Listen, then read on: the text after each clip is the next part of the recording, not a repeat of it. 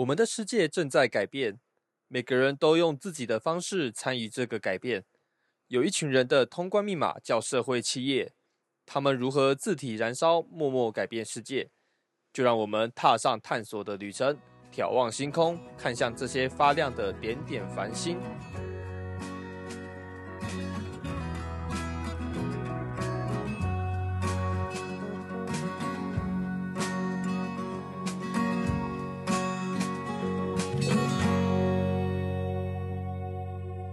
创波波，今天听谁说？各位关心社会企业发展的朋友，大家好，我是今天的主持人黄淑芬 Sophia。今天我们很高兴啊，邀请到我们蔡世阳蔡老师来跟大家分享一下他对于社会企业的一些看法。蔡老师要不要跟我们的朋友们打个招呼？好，大家好，我叫蔡世阳，谢谢 Sophia 这边的邀请，让我这个机会跟大家分享我自己这一路走来的一个过程。我是出身很标准的台湾的中小企业，一踏入了大学这个门，确实是很很特别的一个经历。那我从学校毕业，进入了标准的在创业的一个形态的公司，开始一路的走来，也也很幸运走到今天。我觉得有很多的一些心得可以跟各位分享。OK，因为那个蔡老师是在辅仁大学教那个创业的课程，能够在学校里面教这样的课程，有两种人嘛，一个就是他研究了很多公司成功的经验，另外一种就是他自己有自身创业的经验。我比较好奇的是，老师你刚刚讲说你是台湾的那个很典型的中小企业，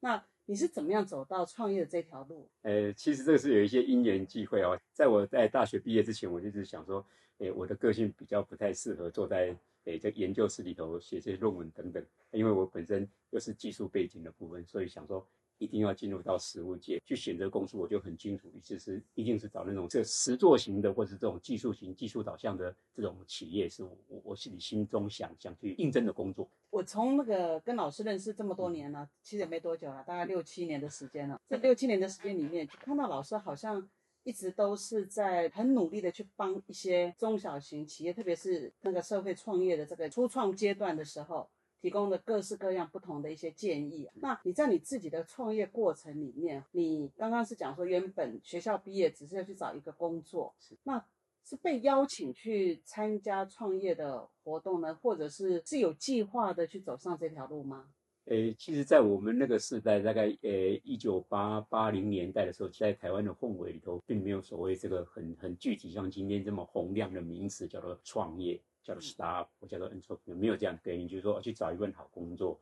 就从这里开始。啊，所以我自己给自己的就是说，哎，我要找一个我喜欢的工作。啊，那时候因为台湾各位知道，在八零年代，台湾的产业慢慢的这样的一个蓬勃发展，很需要。自动化，我会想说，哎，我能够成为一个很自动化，做一个可以帮一家公司的产品或者在设备等等做自动化，就就非常高兴。嗯，其实那时候没有很清楚想出说，哦，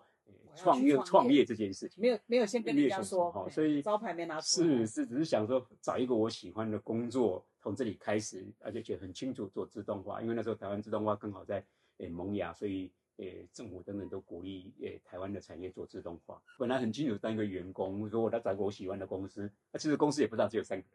人而已。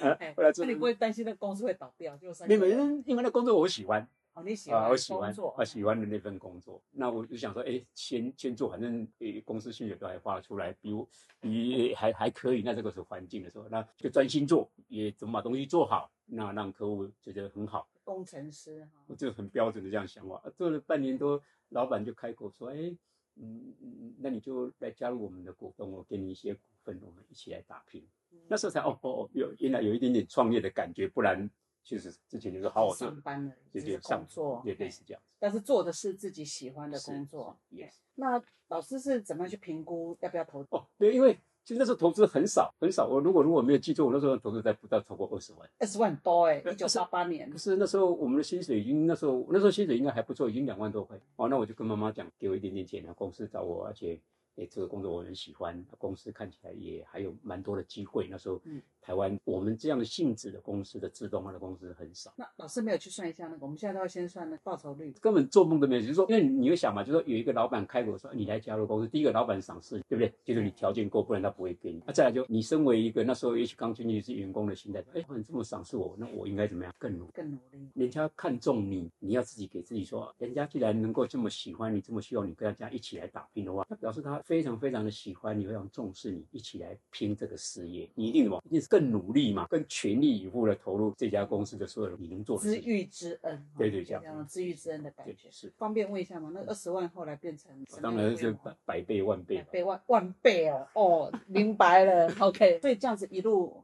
就跟着这家公司就一路走来。一一路走来到现在。那老师是什么样的一个契机啊？会从商业这种机构型的企业，然后转到社会企业，是怎么认识社会企业的？我对社会企业其实，诶，其实是说起来也也大概二十年来这样的一个情况哈，因为。诶，从我之前创业的公司一直走到大概九九年，公司很清楚的诶挂牌，挂牌之后，当然也让我们很惊艳的惊讶，说，诶，我不用担心在那种所谓每个月的薪水多少这样的情况，也就是财务让我有更多的自由。那时候还是原来的心态，想说怎么让跟我们一样走同样路的创业的这些社会大众的青年能够。更了解创业是怎么一回事，所以我就一头就栽进去，我们自己成立的基金会，引华文家基金会来带动台湾的创业教育，带动台湾的创业竞赛那个基金会的目的就是创业的协助。诶，不是基金会的目的，基金会其实当初只就一件事情，就想我我们几个诶共同创办人讲说，哎，我们公司也上市了，那当然我们的诶收入还有我们的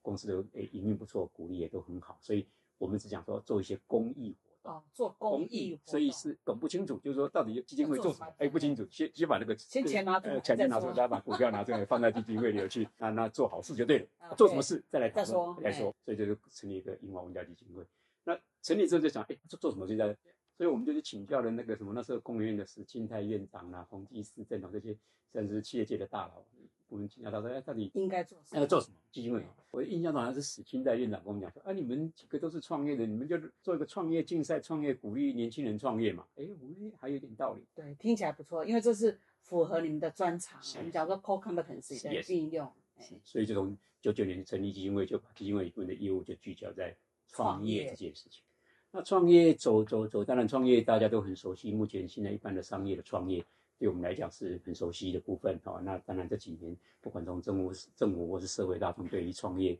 的了解就更加的呃活泼，更加的丰富。那到我们大概在二零零八零一零年这个时候，到零八零九的时候，开始就台湾就出现一些社会企业的这些信息出来。，对胡老师创业就在那时候。那我我我那时候对于社会企业是有一点还是完全不清楚。后来因为基金会跟胡老师，我们哦学会这边跟胡老师的互动之后，诶说要把我们创业本来在一般商业创业的活动跟学校辅导的胡老师做连结之后，把我们诶所谓创业竞赛的 TIC 一百创业赛跟胡老师的这个社会企业就做一起连接。结合。那时候我才把哦焦点放到社会企业这个面向，那也就比较一头的栽入进去。当然，最主要还是因为零四年的时候，诶，就先跟我们诶共同创办的这个研发公司跟他讲说，我要专注在基金会，嗯，所以才能把一般企业的运作业务，那时候当公司发言人、当董事，就把它算是吃掉了那就投入基金会，担基金会的执行董事。你就把你的专业放在基金会里面，是然后反而去发挥更大的影响力，去带更多的创业团队。是那我们要不要来谈一下那个创业团队的这个事情？因为一开始的时候，那个我们的幕僚给我的一个题目是叫做“创业不是一个人的事是”。那可是我看到很多创业家，我们讲说孤独的鹰才飞得高嘛，是哦，看起来好像都是创业家一个人的事。老师是怎么样去去解释这个创业不是一个人的事？对，这是我自己在一路走来，从也许从自己也共同创办一家公司，到自己开始在基金会也带了很多诶创业的训练、创业教育的部分，大概二十多年这样在创业这个面向的深入，我更更相信说创业绝对不是一个人的事情啊，这是我想我的一个信念。那从最简单的，我想不管在全球或者在台湾都一样，很多成功让人家敬佩的企业，都不是一个人去完成，都是有很好或者很坚强或者非常团结、非常好的团队去运作。所以，呃，我我绝对相信说，创业不是只有一个人去努力打拼就可以出来。只是你，也许你看到了像，也许马云看到马云这么厉害，可是，嗯，马云有当初没有他那些创业伙伴，哪有今天的阿里巴巴这么样的规模？老师，那个我其实我也非常同意，就是说创业其实是需要团队啊。是但是我们也看到很多创业的团队里面，他们可能刚开始的时候其实都还蛮有热情的，蛮有蛮 share 共同的目标是，到后面还是会有一理念不合啊，会有人离开啊。是那有一句话是讲说，那个可以共患难，嗯，然后没有办法同享乐。我我想这是很正常的一个一种诶过程哈。我想从过去的历史来看也是一样，对啊，过去的皇帝啊哎等等都是一样。也就是说，也在大家都很辛苦，想打拼一个自己的未来的这个所谓这个职来或未来的这个自己的诶成就。当然那时候大家在很苦难的时候是大家可以一起打拼哦，大家可以所以同一个地方不计不计较任何事情。可是随着这个时时空背景，随着你获得的战果、获得的业绩，慢慢的以后，每个人就会受到一些某种程度叫污染，你就会开始改变你的想法。嗯啊，当然也有可能，因为你当初可能是没有家庭，后来有家庭等等，也不是一个人能够决定的事情，就慢慢的就有很多的化学变化，就开始产生每个人哎，我想做什么，我想做。我我觉得这是你把它看作是一个很正常的自然现象，从历史人物从到今天，哦，那你也不要寄望说这个诶创业的伙伴可以跟你一辈子，我想没有这样的一回事，因为每个人都有自己的理想抱负。那老师，你觉得这种创业团队需要带头大哥吗？我觉得这一定要有这样的人，可是人那个带头大哥不一定分到最多，这个你必须有教育，不是我带头，所以我一定要分最多，这个也是一种错误。因为大家这个有缘有这样理想把我聚在一起去打天下打下来，你不能说你一定要分到最多。如果每个人都退一步，那是不是这样子能够大家更圆满？所以我也自己在想说，哦，我们自己一样，我说我我已经比别人好很多，你怎么能跟比那全世界最富有的人比？说我跟他财务差多少？嗯，根本不用比的。所以是比较心的对，是是是啊，这个东西过程就是要有大家有去沟通啊。那你自己抱的心不能说，哎，我因为我我付出了比较多，所以我比较多的。每一个人都付出，嗯，每个人都付出，因为在打天下嘛，也不能说我我都没有休假，所以我要领多一点。这个其实都是一种，我觉得是一种错误的意思。嗯，那那对于员工呢？刚刚讲的这种带头大哥，他他带的这些人里面，除了股东以外，应该也有所谓的员工嘛。是的，因为我比较关心是员工的问题，可能跟我的背景有关。嗯那另外一方面呢，也是现在很多的创业团队啊，其实他们都在抱怨说，其实都找不到一起努力的员工。然后呢，员工的部分呢，就劳动力的部分呢，大家都会觉得说，他们找不到那种能够让他们幸福的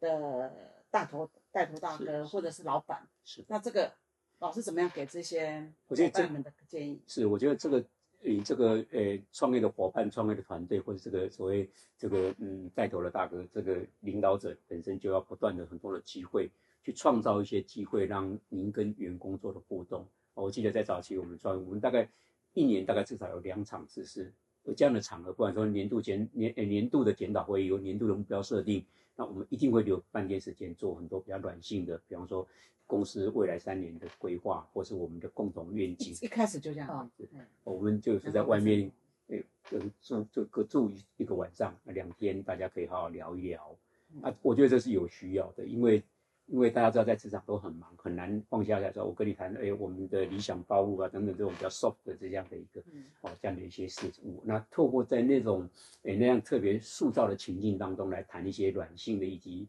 我们的理念哦我们的哎共同的这个愿景如何就是要不停的讲。不断的，这这是你你这样才能够让更多，也许因为每年都有新的人进来，而且那些很积极想能够跟争取自己的一些，比方说表现或争取跟公司的认呃得到公司长官的那种呃认同等等这些优秀的干部，因为你没有这样子去做这样的互动的话，他们就永远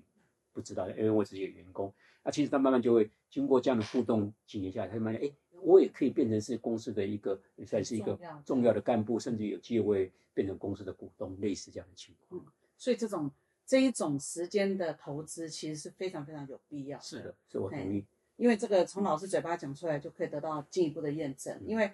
我自己的经验是，我非常非常认同这一种软性时间跟这种我们所谓的那种 hang out，其实包括不管是一起去出去玩啊，一起跑步啊，一起打球啊，是其实都是在凝聚团队里面的那个共识。是，那就有很多的创业团队，我想也是提醒很多创业团队，就是当你忙着去把公司做营运的时候，这些其实是你组织里面的的那些啊、呃沙子跟水，没有沙子跟水，砖块是粘不起来的。是的，啊，不要把它就只是堆叠在在一起。那也让我们的同仁呢，能够更知道我为何而战。是对我，我参加这家公司，参加这家公司的目的是什么？是。那除了公司内部以外，老师觉得还有一些什么样的伙伴应该加入，或者是我们的创业团队应该要照顾到的？好诶，我我觉得刚才我提到，就是说，诶，创业不是一个人的事情，里面其中有一块就是家人。我分享家人我分享一下我们在创业初期，我们从一创业我们就有这样的一个诶算是机制跟运作的模式，就是说我们每年一定办一个叫 Family Day。Family Day，Day，那这个 Family Day 里面可以邀请爸爸妈妈、妹妹啊、男女朋友或者家人、小孩都来参加。那天就全部公司买单。嗯那因为公司后来大了，当然就改改成事业部去运作。那早期大概在两百人、三百，我们都还是办这样的一个我。是真的觉得家人很重要，因为我来自一个 VR Family 的公司，是那我们也一样，我们的旅游啊，或者是我们的尾牙都要邀请家人参加。是但是现在年轻人可能，年轻伙伴可能会觉得说，那是我私人的时间，这是我自己的 privacy。是，那他们老老师怎么样去看重这个家人的价值？我我觉得这是非常重要的，因为诶，创业者本身一定要后面很重要的支撑就是家庭，尤其是你有家人，你有太太、有孩子、先生，有时候家人的支持力是很强。他知道你在公司加班是在忙什么事情，也知道你的老板是谁。啊，像我想说，我们自己当初创业的三个主要的 partner，我我的太太跟我另外一个 partner 的太太，他们私下就在做很多的连接。嗯哦，那比你还好。对，那哪一个你孩子要上哪一个这个才艺班啊？那要学什么东西？要看哪一家诊所等等，就是互互通哦。嗯那你的 partner 的爸爸妈妈对我们也很熟，对，那我们就办这样的 family day，主角都不是我，都是家人。家人好来介绍这个爸爸妈妈。其实我们三十年后的今天，也许我的爸爸妈妈对于我另外你的 partner 伙伴的爸爸妈妈都，他们还是认识。这样的凝聚就形成团队有非常好的默契，大家都说哦，儿子、先生、太太在公司是在为事业打拼。对，那这个部分的整个的这种氛围跟那样的温馨就非常的浓稠浓厚在一起。老师，那那个除了家人跟嗯创业伙伴以外，嗯那怎么样能够去？特别是我们在社会企业里面哦，经常要去连接外部的资源。是，那老师对于那个连接外部的资源有些什么样的建议吗？我想从连接资源，就是在一个创业的这样的阶段的时候，你一定除了说自己公司内部的这个互动，那另外就是要走出去啊，因为这包括你你你东西不可能你自己关起门来去做，你一定有很多你的 supply、你的供应商或者你的合作的伙伴，你要做这样的互动。那从我们社会企业角来看，就是要去连接这样的一些网络资源。除了说很传统的，我们可能是工作项目，比方说这个，哎，你做了产品需要人家来支援你，或者你的东西需要人家来做跟你合作等等。那从社会企业来看的话，社会企业就更清楚，因为它聚焦的不是只有产品而已，还有很多的产品以外的网络的连接、资源的。当然外部，因为我们社会企业很强调看到社会的问题、社会的需求展现出来，创业机会。是，那所以我一直认为社会企业跟一般的诶商业的创业是完全是不一样的这个思维。目的不一样。对，是是很清楚，那出发点就不一样。那老师对我们那个讲说走出去哈，你有没有什么样一些 tip 告诉大家怎么走出去？因为我们很多社会创业家其实都蛮害羞的对的，或者是说也不太就分两种，有的有的会把自己的理念讲得很多，然后不太容易实现；有一些呢其实是闷闷头一直做，是然后呢很难让人家知道他到底在做些什么。所以老师有没有什么什么样的 tip 好，我觉得给这些社会创业家？从社会创业或是一般商业，我觉得有一个很基本的概念，就是你这位呃创业家、创业者本身要勇于去提问，提问，对，不是说哦是问问题，问问题。因为你去到场域看到这时候，你你要去问为什么他会碰到这个问题，问当事人，你你问题是什么？哦，当然也许他答不出来，至少你问，问的就是你的。哦，这个是比你读书、看网络、看资讯都来得好，因为你想的答案可能跟你问那个人给你的答案是不一样，你认为他他是什么原因，可是你应个，诶其实他跟你回答，居然哎让你很 surprise，问题不是这个问题，OK OK，那这个会让你整个在做决策、在思考的时候就有很大的一些什么调整。对对，我想这个不只对创业家，对，我在学校里面跟同学在一起，我也觉得他们一定要问问题，因为他们不问问题的话，其实我们真的没有办法真的把我们的资源 focus 在他的问题上面，反而是有点散弹枪打鸟的感觉。问问题其实是一个基本的技能，所以，所以说，做一个想创业的人，我就说基本的能力就是要会提啊。也许你你 A 的答案可能跟 B 的答案跟 C 的答案不一样，可是这种毕竟你经过一二三 A B C 之后，你就可以在做，哎，给自己说到底应该选择或怎么样，还是做一些判断，是你才继续的往前走。OK，最后我想要请老师哦，因为我们的社创波波呢，有一些听众呢，其实都是非常关心社会企业的年轻朋友。是，老师对这些年轻朋友有些什么样的建议，或者是他应该要怎么样开始他的第一步？我在呃过过往的经验里头，我，在一般上面创业者，我也是从呃有这样的一个建议。基本的这个就是你要有一些好奇心，要好奇心，走出去去，哎，看到这个现象，为什么这个现象？要为什么？呃，对，要好奇心去看，哎，为什么哎弱势团体这么辛苦？为什么这些生障这么辛苦？不断的好奇，从这里做出，打开你的视野，去做很多的探索。在这个过程中，你一定会得到很多你哎奇怪，哎跟我想象的不一样，跟我想象的不一样啊。接着就开始提问，问问。当然可能不能没办法说马上你一起就得到答案，不可能，一定是还是一边问一边探索，一边问是继续的深度的去做一些探索，然后就可以进入到老师刚刚所讲的，去形成自己的团队。把创业团队给组起来，然后呢，走出去去探索更多的资源的所在，然后取得家人的认同跟家人的支持，就可以完成这个创业的阶段。这中间还有一个小的地方，就是你在探索的过程，你还是除了你问得到以外，你还要跟别人分享。哦，OK OK，不要自己闷着。闷着问，因为在分享的过程中，你才能够去邀约、邀请一样共同跟你一起被西班探索的 partner，甚至你的 team，所以要说出来，说出来，问出去，然后说出来。OK，非常非常感谢老师今天给我们的建议哦。那我想。对于那个怎么样去识识人，怎么样去了解这些伙伴跟我们有没有共同的理念，我们还可以再安排别的机会再来听听老师的经验。谢谢，非常高兴跟呃大家一起分享今天这样一个议题。好，谢谢。那今天的节目呢就到这里告个段落。那我们非常非常再一次呢感谢蔡世阳蔡老师。谢谢，谢谢大家的聆听。社创播播，下次听谁说，敬请期待。